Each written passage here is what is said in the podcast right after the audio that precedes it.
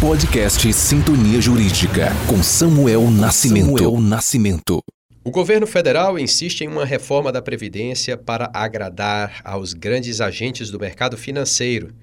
Mas, diante de uma quase certa derrota no Congresso Nacional, o Ministério da Fazenda tem procurado soluções alternativas para afagar a ânsia dos banqueiros internacionais.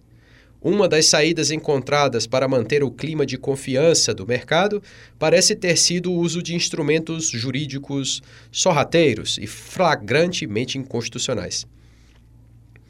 O ano mal começou e no dia 2 do mês de janeiro de 2018, o presidente decreta que é do interesse do governo brasileiro a participação estrangeira de até 100% do capital social de uma corretora chamada Easy Invest no dia 19 de janeiro, o decreto também, no mesmo sentido, vai até mais longe e decreta que é de interesse do governo brasileiro a participação estrangeira de até 100% do capital social de uma instituição financeira chamada de Nu Holdings, sediada nas Ilhas Caimã.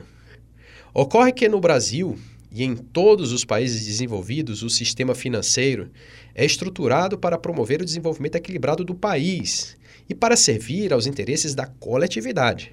Segundo o artigo 192 da nossa Constituição, mesmo após a amputação feita pela emenda constitucional número 40 de 2003, a participação do capital estrangeiro nas instituições que formam o nosso sistema financeiro está proibida e só pode ocorrer em casos excepcionais de tratados internacionais ou por interesse do governo brasileiro. Como todo embuste, os tais decretos dos dias 2 e 19 de janeiro de 2018 tentam forjar normalidade.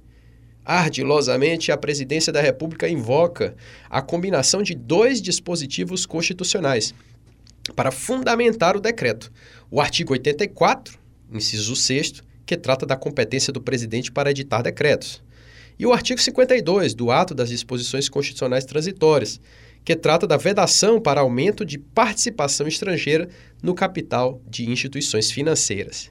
É aí onde a coisa pega. Apesar da aparência de legalidade, o artigo 84, inciso 6 da Constituição, não autoriza o presidente a decretar a existência de interesse nacional em participação de capital estrangeiro instituições financeiras aqui no Brasil. O mencionado dispositivo constitucional trata da competência do presidente como chefe ordinário da administração pública, não como chefe de Estado. A autorização excepcional de que fala o artigo 52 das disposições transitórias deve ter tratamento de um ato de natureza internacional e, portanto, requer sujeição a referendo do Congresso Nacional, conforme artigo 84, inciso 8. A ordem econômica da Constituição de 1988 vem sendo mutilada por todos os governos, tanto pela via de emenda constitucional, quanto pelo uso de poder regulamentar, ou mesmo pela omissão deste mesmo poder.